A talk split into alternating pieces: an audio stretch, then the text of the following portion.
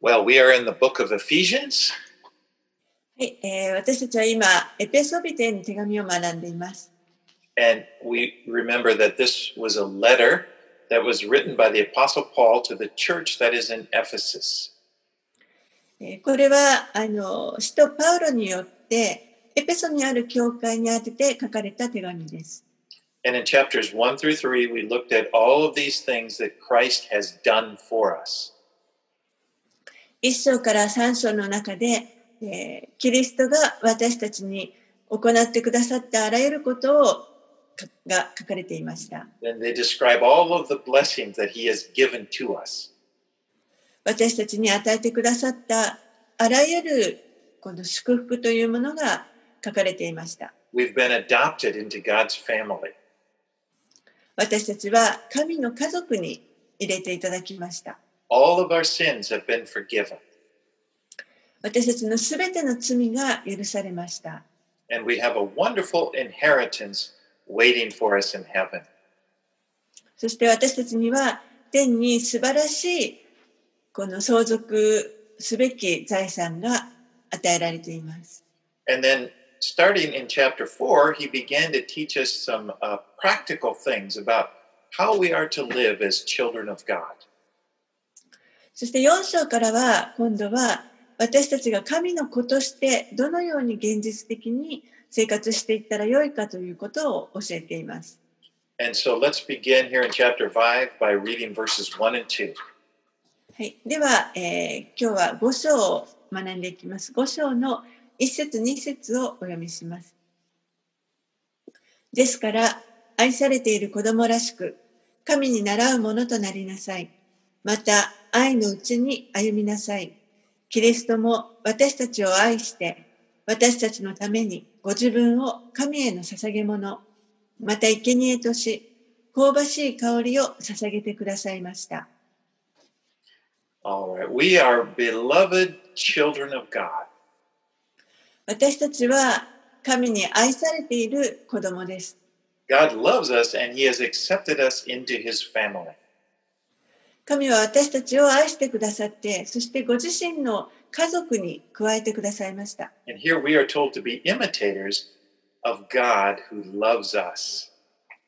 そして私たちは、この私たちを愛してくださる神を真似るようにというふうに言われています。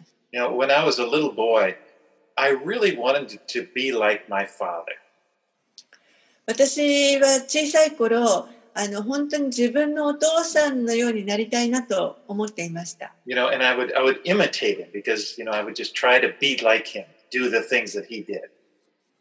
お父さんのように、父親のようになりたいと思っていたので、えー一生懸命その父の真似をしていました。And my dad was pretty handy with tools. He was always, you know, repairing something or working on something. 私の父親という人は、えー非常に手が手先が器用で、いつも何かこう、道具を使っていろんなものを作ったり、また修理をしたりすることが得意な人でした。I remember he got me this toy tool kit. And, uh, you know, I would sit there and, and, and work with my tools alongside him when he was working. そして父親がですね、ある日私にあのおもちゃのこう道具箱を買ってくれまして、で、それをこの使いながら私も父親の真似をしていました。Yeah, I remember one of my favorite photos was taken when I was about, I don't know, two, three, or four years old. And I was walking behind my dad as he was mowing the lawn. えー私の子供の頃のあの気に入っている写真の一つにですね、えー父があの庭で草刈りをしている時の写真があります。And so he was was pushing the lawnmower, and I was walking behind him, but I had my tricycle up on its back wheels, you know, pretending it was a lawnmower, following him.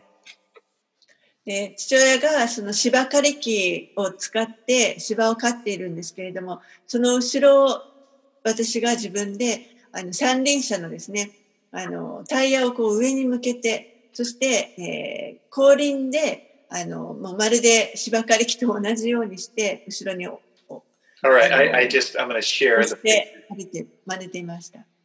It's a very 写 old picture. Yeah, whoops, there we go. Is that? Is that coming? Okay. Uh, anyway, it's a very old picture. It's kind of uh, fading out. えーとても古い写真なんですけれども、こんな感じで父の後ろを歩いていました。But I love my dad, you know, and I wanted to be like him. 私は本当に父が大好きで、あの、なんとか彼のようになりたいなと思っていました。But when you think of it, that is what it what it's talking about here in the scriptures. We love God and we want to be like him. でもそういったことがこのあの箇所に書かれていると思います。私たちはお父天のお父さんを愛して、そしてその方のようになりたいと思うわけです。So how are we to imitate our heavenly Father? では、この天の父のようにを真似るというのはどういうどのようにしたらよいのでしょうか Well, we are to be loving. 私たちは愛するものであるべきです。Because the scripture says that God is love, and so to imitate God is to act in a loving way. 聖書は神は愛ですというふうに教えます。ですから、えーこの神を真似るということは愛を持って行動するということになります。And we imitate God by following the example of Jesus.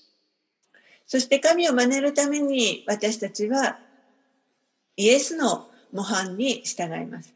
One time, one of Jesus' disciples, Philip, asked him, uh, Lord, show us the Father, and that will be enough for us. ある時、えーイエスの弟子であるうー弟子がひと弟子の一人がこのようにイエスに尋ねました。主よ、私たちに父を見せてください。そうすれば満足します。 And Jesus answered him, He said, If you have seen me, you have seen the Father. するとイエスはお答えになりました。私を見た人は父を見たのです。Earlier in John 5, earlier in John in verse uh, chapter 5 verse 19 Jesus said to them truly truly I say to you the son can do nothing of his own accord but only what he sees the father doing for whatever the father does that the son does likewise ヨハネの福音書の5章の19節イエスは彼らに答えて言われた。誠に、誠にあなた方に言います。子は父がしておられることを見て行う以外には、自分から何も行うことはできません。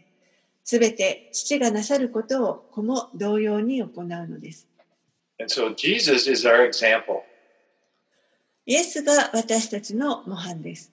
you know he is the one that we want to be like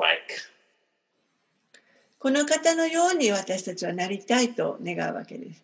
and Jesus he loved it says Jesus loved us and gave himself up for us as a fragrant offering and sacrifice to God そして、えーこのイエスはですね、キリストも私たちを愛して、私たちのためにご自分を神への捧げ物、また生贄とし、香ばしい香りを捧げてくださいました。とあります。And now that now we are to love other people as Jesus has loved us. えーイエスがこの私たちを愛してくださったように、今度は私たちも周りの他の人たちを愛するべきです。Now he's going to get more specific as to what that means in the following verses. はいえー次からの箇所でさらにパウロはあの詳しく、じゃあそれがどういうことかということを教えています。All right, let's read verse 3. はい、3節をお読みします。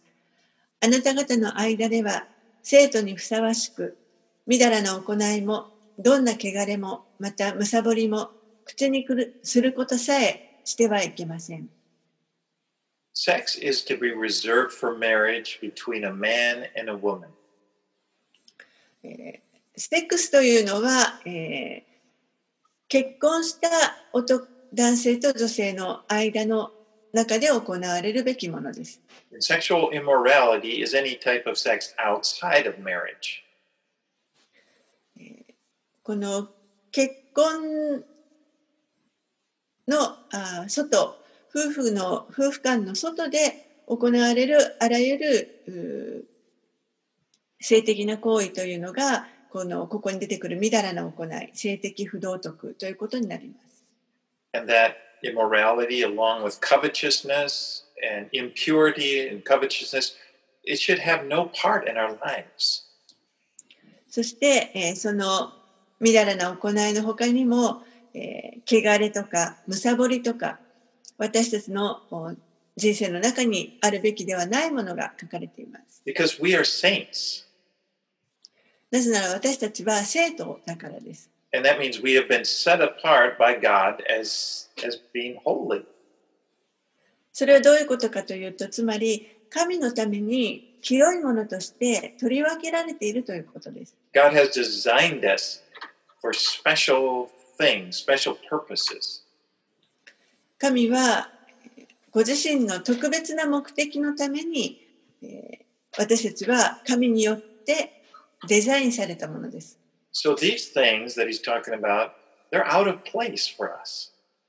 ですから今の 3, 3節に書かれてあるようなことというのはこれはもう本当に私たちにとっては論外なことです。We are following the example of Jesus. 私たちはイエスの模範に従うものです。And we seek to imitate him. この方を真似る、真似ようとします。You know, you can't imagine Jesus doing any of these things, you know, that he's talking about. Yeah. immorality or covetousness. You, you don't even, you know, you can't imagine, you don't even want to think about it. このみだらな行いだとか、汚れだとか、あの、むさぼりだとか、こういったことが、イエスが行うとはとても想像ができないと思います。You know, of course he wouldn't. もちろん、あの、イエスがそんなことをなさるはずがありません。He is the Son of God. 彼は神の一人子です。He is holy. 聖なるお方です。And you know, we need to see ourselves as children of God and see and, and, and do the things that are fitting for us to do. 私たちもまた自分たちをこの神の子として見ていく必要があります。ですから、神の子として私たちにこれらの行いはふさわしくないというふうに考える必要があります。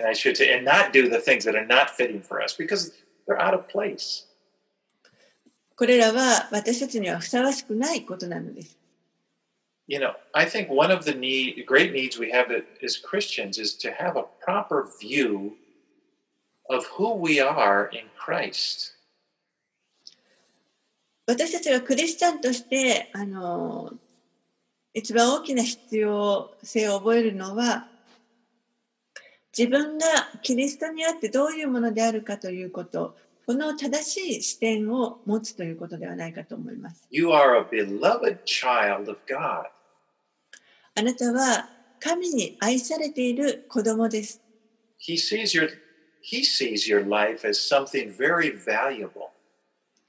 あなたの人生を本当にと特別な価値のあるものとして神はご覧になっておられます。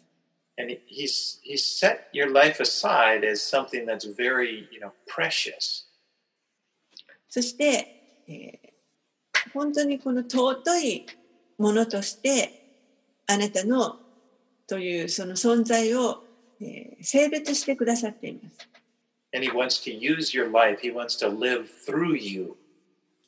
そしてあなたを通してあなたの人生を用いて神があの用いたいと思っておられます。And you know, knowing this and being really convinced of this really affects how we live our lives. でこのことを本当によく理解してそしてあの確信を持つということが私たちの生き方に影響を与えると思います。And it gives us a desire, you know, to, to live up to this true identity that we have as children of God. 私たちが神の子として、誠のこの与えられているアイデンティティにふさわしい生き方をしていきたいと願うようになると思います。All right, let's read verses 4 through 6. はい、では4節から6節をお読みします。また、わいせつなことや愚かなおしゃべり、下品な冗談もそうです。これらはふさわしくありません。むしろ口にすべきは感謝の言葉です。このことをよく知っておきなさい。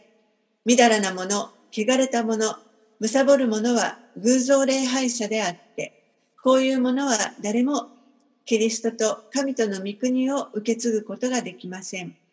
誰にも虚しい言葉で騙されてはいけません。こういう行いのゆえに、神の怒りは不従順の子らに下るのです。You know, there's so much writ- written in the Bible about the need we have to control our tongues. 聖書の中に本当に私たちはこの自分の舌を制御しなければいけないということがたくさん教えられています。And to use them in a positive way. そしてむしろこの舌を、えーもっと良いことに用いるようにと教えられています。You know, our words are important. 私たちの発する言葉というのは重要です。You know, they're valuable. 価値があります。And that's why to use them for foolish talk is really out of place. ですから、この愚かなおしゃべりというのも、これもふさわしくありません。You know, here we're not only to- told how not to use our words, we're told how we should use them. He said, instead, let there be thanksgiving. 私たちは、ここであのどんな言葉を口にしてはいけないかというだけではなくて、口にすべき言葉も教えられています。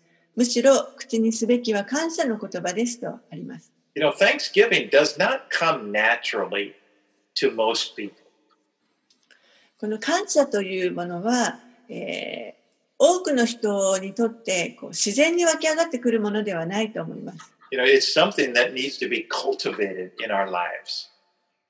私たちの人生の中で一生懸命こう育てていかなければいけないものだと思います。So, you know, I want to encourage you make a determined effort to make Thanksgiving be a part of your life. ですから皆さんにあのぜひお勧めしたいのはこの人生の中で感謝というものをあのこう確固たる努力を持って育てていくということです。You know, thank God for the blessings in your life. 皆さんの人生の中に注がれているこの祝福を神に感謝するということです。You know, not just at meal times, あの食前.食前のお祈りだけではなくてですねずっと一日中その感謝の思いを持つということ You know, I just want to encourage you, speak them out. You know, just say, you know, if it's in, you know, kind of a low voice or whatever. I mean, just get in the practice of speaking, you know, speaking, thanking God for things. あのぜひ口に出して言ってみてくださいあの小さな声でもいいので、えー実際に口に出して神に感謝の気持ちを捧げてみてください You know, thank Him for things in your life, thank Him for your health, you know, thank Him for the people in your life. And as you, as you do that, I think you realize that there's an endless number of things that we can thank God for. あなたの人生の中に与えられているものであったり、またあー人であったり、健康であったり、あのいろんなものをこう口にして感謝を表し始めると、もうずっと尽きることなく湧いてくると思います。Know, Thanksgiving is an expression of faith. 感謝というのは、えー私たちの信仰の表れです。Because when we thank God for things, what we're doing is we're acknowledging that we believe that, that He has given them to us. 私たちが何かについて神に感謝するという時に私たちはそれが神が私たちに備えてくださったものであるということを、えー認めているということになります。which of course is true. He has given them to you because, like James says in James uh, 1:17, every good and perfect gift comes from above. もちろんそのことは真理です。そのように聖書にも書かれています。えーヤコブの手紙の一章の17節には、すべての良い贈り物、またすべての完全な賜物は上からのものでありとあります。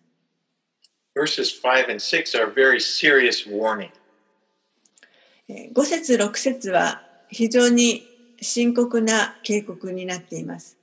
You know, if, it says if a person lives like this, you know, they're sexually immoral and greedy, it's in good indication they're not really saved.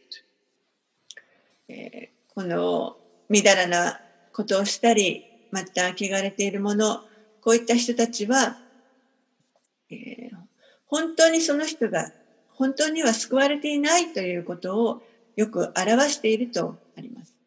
You know, perhaps I heard this expression once, perhaps they see their faith as like fire insurance, you know, something that, that they just kind of, um, you know, keeping them from going to hell. ある人がですね、この信仰のことを何かまるで火災保険のようなものだという人がいましたけれども、こう、地獄に行かなくて済むための、まあ、あの、お守りみたいなもの。It's like all they have to do is to acknowledge a few things, you know, that will ensure that, but they, they have no intention of of obeying Jesus, of following Him. 口でとにかく告白しておけば、告白さえしておけばいいと。でもこのイエスの生き方に倣ってイエスに従おうという、そういった意思は全くないということ。You know, they, they their intention is to keep on living like this, you know, sexually immoral, being greedy, and, and so forth. そういう人たちは、えー古い生き方をそのまま続けていきたい。こういった、あの、みだらなことだとか、汚れたことだとか、むさぼりだとか、そういうことをそのまま続けていきたいという意思があります。And you know, such a person could be deceived, you know, into believing that they are in the kingdom of God, but they but they're without wanting to follow Jesus. そういう人たちは、えーこのイエスに、イエスを王としてイエスに従っていかなくても、この自分は神の国に、あの、入っているというふうに、こう、欺というしあの、そういう考え方に欺かれています。Okay. Let's read verses 7 through 10.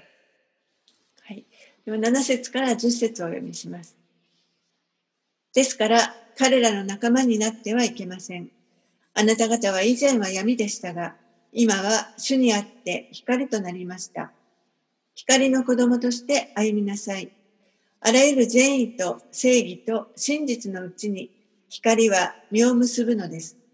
何が主に喜ばれることなのかを吟味しなさい。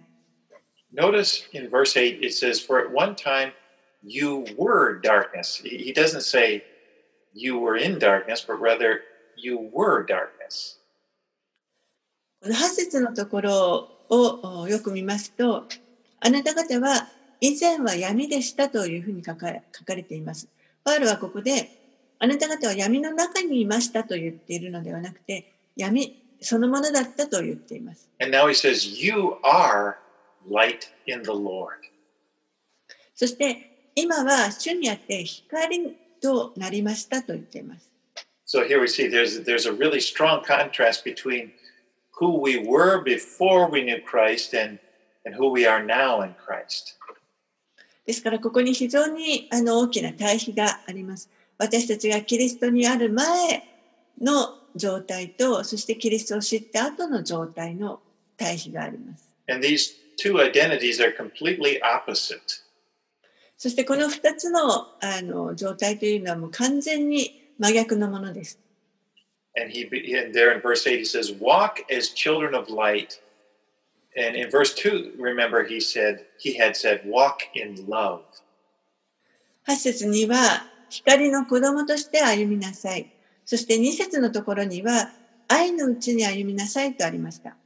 And the idea of this word walk, it, it, it means it's this is something that's practical. That's something that is lived out in our lives. この歩むという言葉ですけれども、これは、えー 現実的に私たちがこの自分の人生の中で生活していく、人生を生きていくということになります。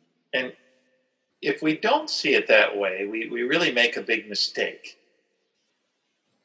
で、あの、それを間違えてしまうと、私たちは大きな間違い、そそのように捉えていかないと、私たちは大きな間違いをしてしまいます。And that and the, the mistake is if, if you just see the teachings of Christ as something you kind of have to agree to in your mind. Okay, yeah, that sounds good, or that doesn't sound good.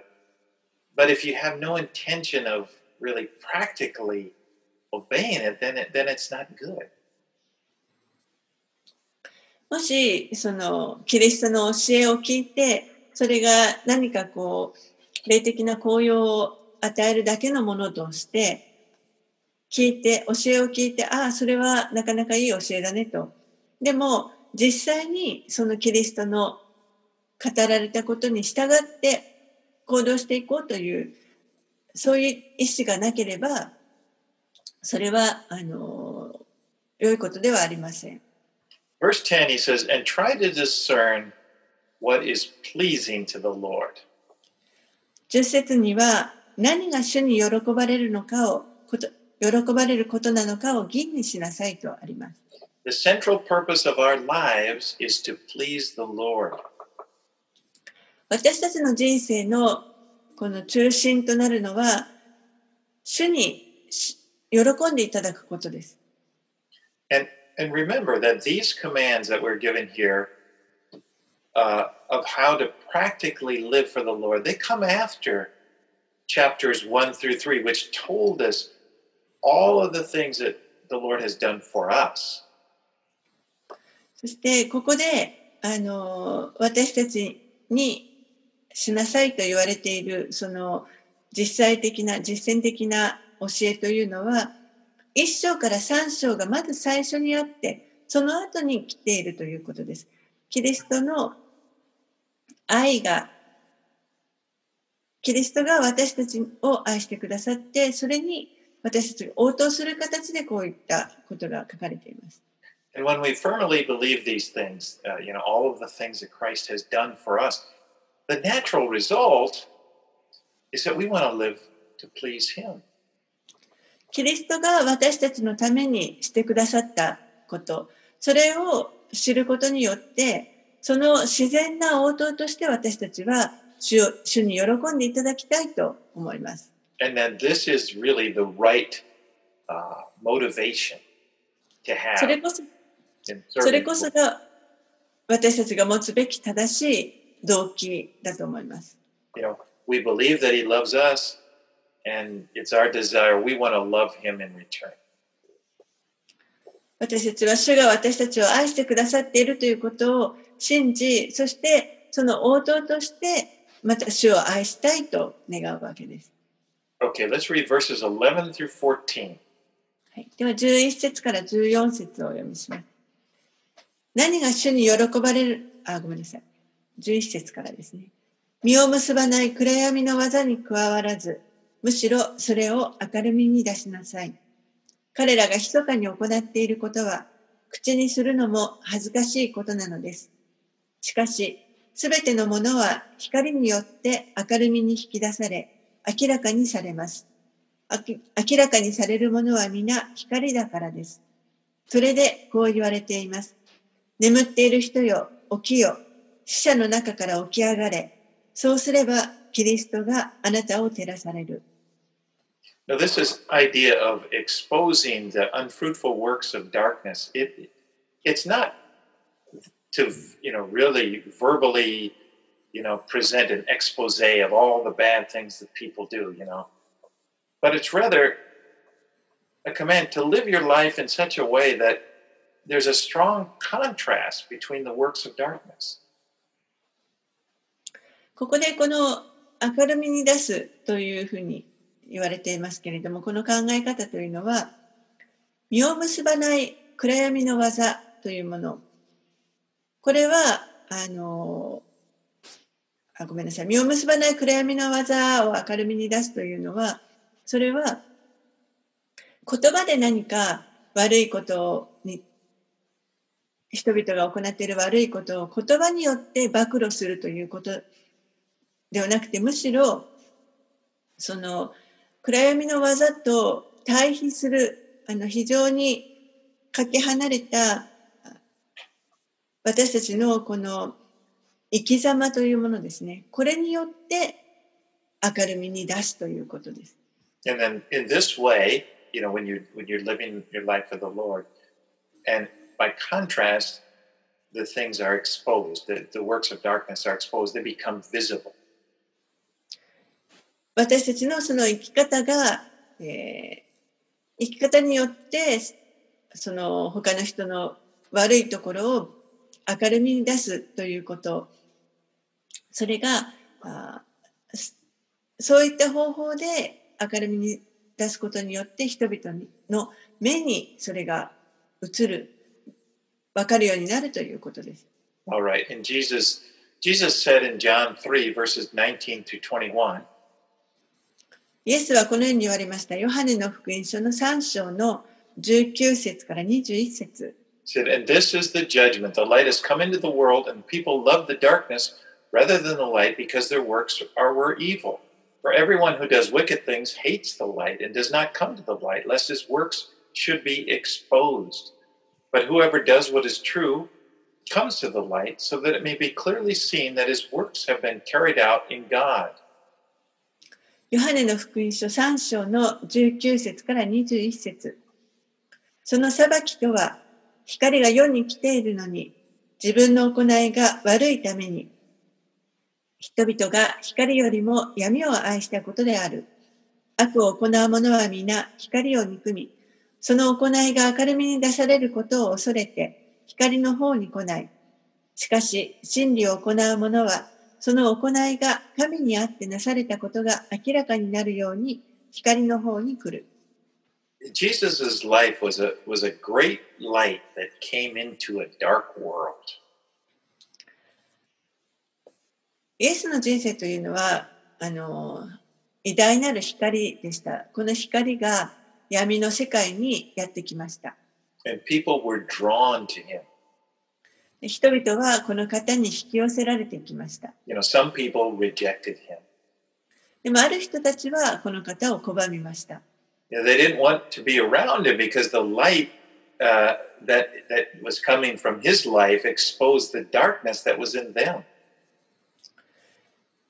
この近寄る近寄ら近寄ろうとしなかった人々というのは、えー、キリストのこの光の光によって自分たちの闇の技が明るみに出されてし、出てしまうことを恐れていたからです。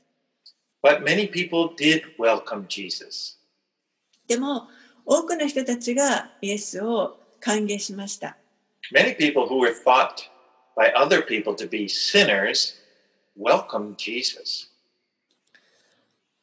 人々から罪人と思われているような人たちがたくさんこのイエスを受け入れて歓迎しました。Because they wanted to come to the light and, and they, they in, in order that they they would be changed by the light and, and, and so they wanted to walk with Jesus in the light. そういう人たちは光の方に来たかった。そして自分の人生を変えていただいて、光の中、イエスとに従って歩みたいと願ったからです。You know, and this is this applies to all of us, all of us who have accepted Jesus, you know, as our Lord and Savior. これは私たちみんなにも当てはまることだと思います。私たちがみんな、このイエスのように、イエスに従って歩みたいと願います。you know, we saw that we had been walking in the darkness, or as he says in verse 8, we saw, we realized we, you know, we, we are dark. We were, we were dark. 私たちは8節のところにあったように、かつては闇でした。But we came to Jesus and he, he welcomed, he didn't reject us, he, he welcomed us into his family. でも私たちがイエスのもとに来たときに、イエスは私たちを拒まれるのではなくて、むしろあのよく来たと招いてくださって、神の家族に入れてくださいました。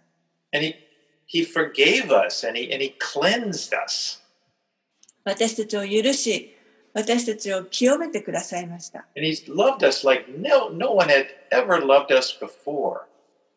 そして誰もしたことがないほど私たちのことを愛してくださいました。And we want to walk with him. We want to follow him. ですから私たちはこの方を、この方に従いたいと願います。And we want to live our lives in a different way, in a new way, different than, than they were before. そして以前とは違う新しい生き方をしていきたいというふうに願い願います。It's our desire to walk with Jesus and to be, be like him. 私たちの願うところがこのイエス・キリストに従っていくそしてこの方のようになるというのが私たちの願いになります。Let's read verses 15 through 17. 15節から17節をお読みします。ですから、自分がどのように歩んでいるか、あなた方は細かく注意を払いなさい。知恵のないものとしてではなく、知恵のあるものとして、機会を十分に活かしなさい。悪い時代だからです。ですから、愚かにならないで、主の御心が何であるかを悟りなさい。You know, our lives are short. 私たちの人生というのは短いものです。And the reason the Lord has, you know, left us here on this earth is that he has a purpose for us. 主が私たちをこの地上に生かしてくださっているのは、そこに目的があるからです。And so your, you know, your life is short don't waste your life. そして人生は短いですから、どうかこの短い人生を無駄に過ごさないようにしてください。Find out what the will of the Lord is. 主がどういう方であるかということ、主主が何を願っておられるかということをあの探してください。You know, find out what pleases him and do those things. 何が主に喜ばれるのか、それを探して、そしてそれを行うようにしていってください。All right, let's read verses 18 through 21. はい、18節から21節をお読みします。また、ブドウ酒によってはいけません。そこには宝刀があるからです。むしろ御霊に満たされなさい。詩と賛美と霊の歌をもって互いに語り合い、主に向かって心から賛美し歌いなさい。いつでもすべてのことについて、私たちの主イエス・キリストの名によって父である神に感謝しなさい。キリストを恐れて互いに従い合いなさい。The Bible doesn't prohibit, you know, drinking alcohol, but it does command us not to get drunk. 聖書は私たちにこのお酒を飲んではいけないと禁止しているわけではありませんけれども、でも酒に酔ってはいけないと教えています。You know, we're not to get drunk, but rather we are to be filled with the Holy Spirit. 酒に酔うのではなく、むしろ御霊に満たされなさいとあります。You know, we, we are to come under the control and the influence of the Holy Spirit, not under the control and influence of alcohol. アルコールによって支配され、そして、あの、影響を受けてしまうのではなくて、むしろ精霊によって、御霊に支配されて、御霊の影響を受けて歩みなさいと言っています。You know, the result of being filled with the Holy Spirit is having good good things come out of your mouth. 御霊に満たされることの結果、私たちの口から良いものが生まれてきます。Things like he says psalms, hymns, thanksgiving. 詩だとか賛美だとか、また感謝が出てきます。Remember when the disciples were first filled with the Holy Spirit there in Acts chapter 2? えー使徒の働き2章の中で、えー覚えておられるでしょうかあの人たちが精霊が下って精霊を受けるという体験をしました。The first thing that happened was their, their speech was changed. They started to speak in languages they didn't know. And it says in, in Acts 2.11 that they, they declared the magnificent acts of God. まず最初に起こったこととして、彼らはこの精霊が下った時に自分たちが知らなかった言葉で話し始めたとあります。そして神の大きな見業を語りました。使徒の働き2章の11節に書かれています。The first thing that the Holy Spirit did when when when he took control, when he came upon them, was that he took control of their tongues. 最初に精霊があの彼らの上に下った時に精霊が一番最初に行ったことというのは彼らのまず舌を支配されました。And if we are being controlled by the Holy Spirit, it's going to be it's going to be evident in what comes out of our mouths. 私たちが精霊によって支配されるときに、その、あの、証として、私たちの口から出てくる言葉に、その結果が現れてきます。All right, let's read verses 22 to 24. はい。で22節から24節をお読みします。妻たちよ、主に従うように自分の夫に従いなさい。キリストが教会の頭であり、ご自分がその体の救い主であるように、夫は妻の頭なのです。教会がキリストに従うように、妻もすべてにおいて夫に従いなさい。So now he begins to give in specific instructions to people in their various roles in life. ここからパウロは、えーこの人生の中で様々な役割を持っている人たちに、それぞれの役割を持った人たちに対しての特定の指示を与えています。最初にこの妻たちに対して指示を与えています。Wives are to submit to their husbands. 妻たちは夫に従いなさいと言っています。as he says, as to the as to the Lord. え主に従うようにと言っています。 You know, in, in submitting to her husband, a wife understands, a Christian wife understands that ultimately she is submitting to the Lord. この夫に従うということが、えー究極的には その主に従うことになるのだということをこのクリスチャンの妻たちは理解することができるということです。And uh, he uses the example of the church being submitted to Christ. そしてパウロはここで、えー教会がキリストに従うというそのことを例として挙げています。Now, notice these verses come right after verse 21, which said that we should all submit to one another out of reverence for Christ. えこの妻たちよと今読んだ箇所のその一つ前のところにえキリストを恐れて互いに従い合いなさいと私たちみんながこのキリストを恐れて互いに従い合うことが求められていることがわかります。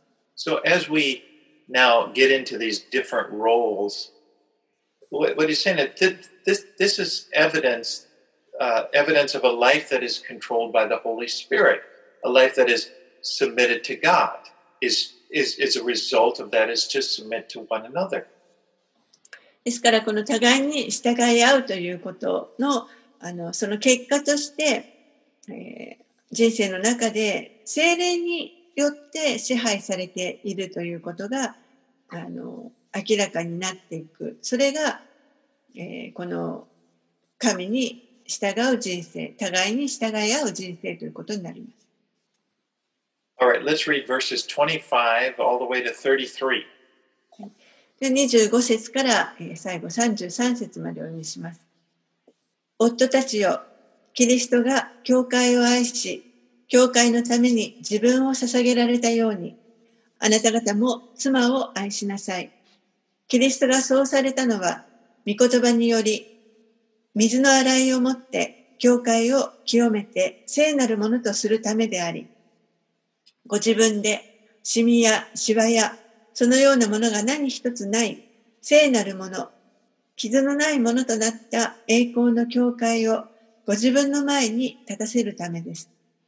同様に夫たちも自分の妻を自分の体のように愛さなければなりません。自分の妻を愛する人は自分自身を愛しているのです。未だかつて自分の身を憎んだ人はいません。むしろそれを養い育てます。キリストも教会に対してそのようになさるのです。私たちはキリストの体の部分だからです。それゆえ、男は父と母を離れ、その妻と結ばれ、二人は一体となるのである。この奥義は偉大です。私はキリストと教会を指して言っているのです。それはそれとして、あなた方もそれぞれ自分の妻を自分と同じように愛しなさい。妻もまた自分の夫を敬いなさい。So husbands are to love their wives as Christ loved the church. 夫たちは教会、キリストが教会を愛したように自分の妻たちを愛しなさいと言われます。And Christ loved the church by giving himself sacrificially for the church. キリストは本当にこの教会のためにご自身を、えー、自ら捧げるほど教会のことを愛されました。And this is the example that we husbands are to follow as we love our wives. それがまさに夫たちがこの自分の妻たちを愛する時に従うべきその模範の姿です。Now, Christ sacrificed for himself for us, for the church, in order that he would present us purified to God. キリストは、えー、私たちを神の御前に清いものとして立たせることができるように、そのために、えー、ご自身を教会のために捧げてくださいました。And Jesus went as far as allowing himself to be crucified on the cross, you know, taking all of our bad things, all of our sins, in order that he could present us to God as, as being holy and without blemish. イエスは本当にこの 私たちのすべての悪いものを罪というすべての悪いものあらゆる悪いものを追って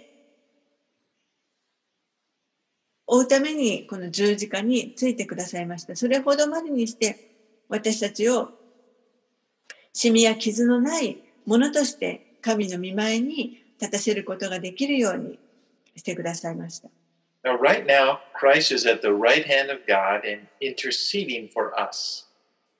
今はキリストは神の右の座におられて、そして私たちのために取りなしてくださっています。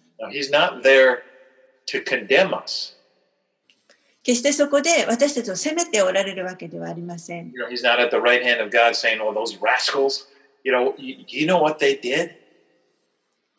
その神の右の座におられてですね、そしてこのゴロツキたちをご存知ですか？もう彼らが何をやってるかは知ってますか？と言っておられるわけではありません。No, no, he's saying, Father, forgive them.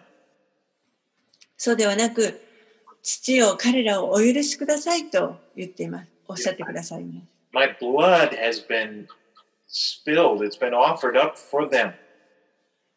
私の血が彼らのためにすでに流されたんですと取り出してくださいます。And this is the attitude that husbands are to have with their wives. これこそが夫たちが妻たちに対して持つべき態度です。You know, not pointing out their faults, not not trying to condemn them, but but but seeking to present them, you know, pure before God. 妻たちのその失敗を責め立てたり、 あの裁いたりするのではなくて、むしろ彼女たちが神の御前に清いものとして立てるようにするということです。In verse 31, he goes all the way back to Genesis to show the purpose that God has for marriage. 31節のところでは、えー、パウロはこの創世記に遡って神が結婚というものに対して与えてくださっているその目的というのを 語っています。They're a man and a woman are brought together and they become one flesh. 一人の男性と一人の女性がえー一緒になって結ばれて、そしてえー一体となるということです。 So, if you could uh, summarize these verses that are addressed to husbands and wives, you could really boil them down uh, to one command, which is given for us in verse 33. Uh, However, let each one of you love his wife as himself, and let the wife see that she respects her husband.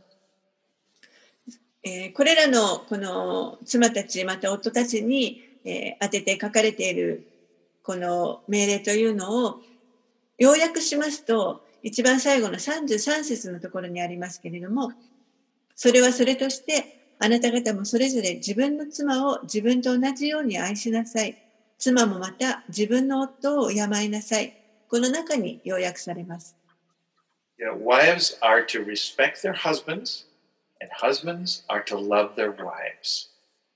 妻たちは夫を敬い,敬い、そして夫たちは妻たちを愛するということです。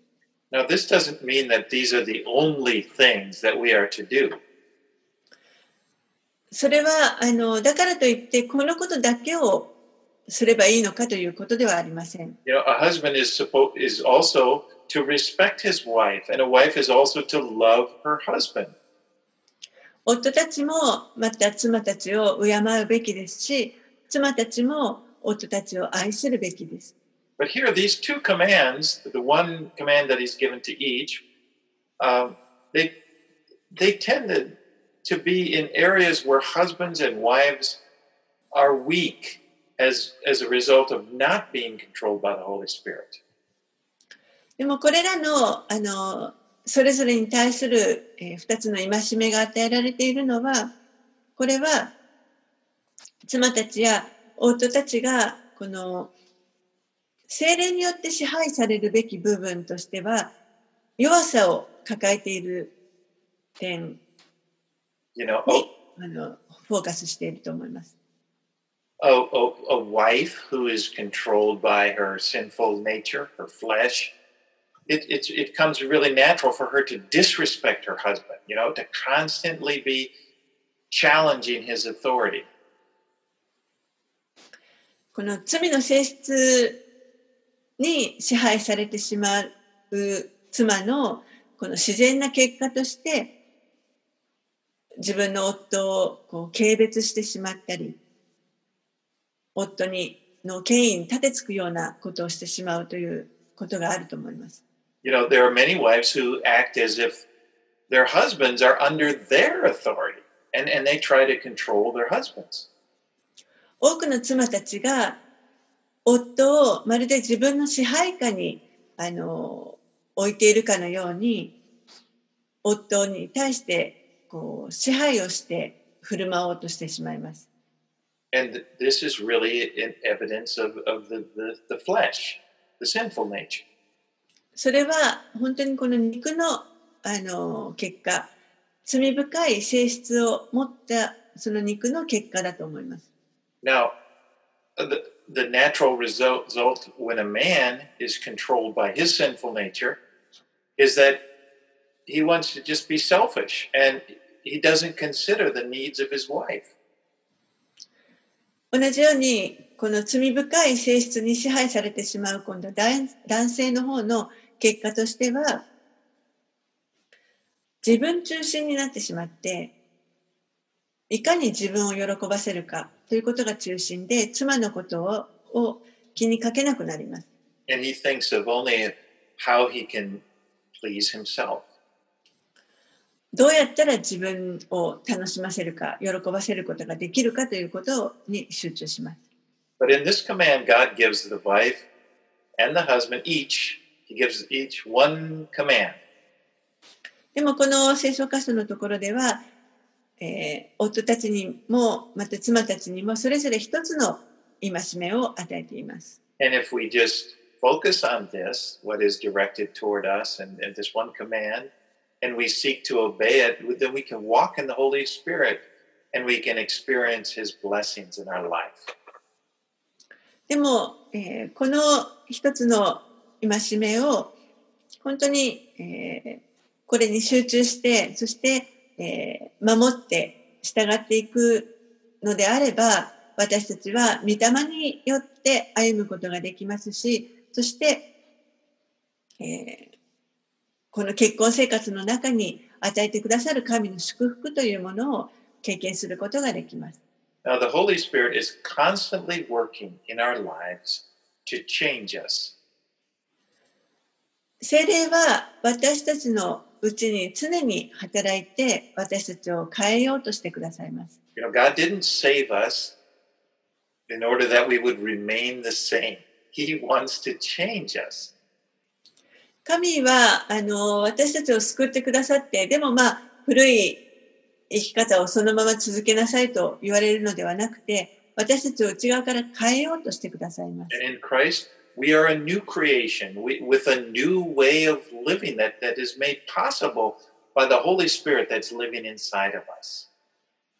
私たちは新しく作られたものであり、そして私たちに与えられているこの精霊によって新しい生き方をすることができるものにされています。Now, next week, as we get into chapter six, he's going to continue in talking about more of the roles. He's going to talk about, you know, what it's like to be an employee or an employer or how children should act. So he's going to continue with this. えー次回6章はあのこのままパウロがまた続けてですねさまざまな異なる役割の人たち、えー子供たちだとかまた奴隷だとか主人だとかいろんな立場の人たちに対して続けてさまざまな指示を与えています戒めを与えています、Well, let's pray now. はい、ではお祈りします Father, thank you again for your word. お父さんあなたの御言葉をありがとうございます Your word is a lamp to our feet. あなたの御言葉は私たちの足の灯火です showing us where to walk in this dark world. この暗闇の世界の中にあって、どのように歩んでいったらよいか、それを照らしてくれます。Lord, we thank you so much that you have loved us so completely. 主よあなたが本当に完全な愛を持って私たちを愛してくださったことをありがとうございます。and that you continue to love us completely. そしてあなたは今も私たちを愛し続けてくださっています。And we want to be like you. 私たちもあなたのようになりたいと願います。We want to be like Jesus. イエス様のようになりたいと願っています。So do that work in our lives どうか私たちの人生に働いてください。私たちを作り変えてください。Into the image of Christ. キリストの似姿に作り変えていってください。In Jesus name we pray. イエス様の名前によってお祈りします。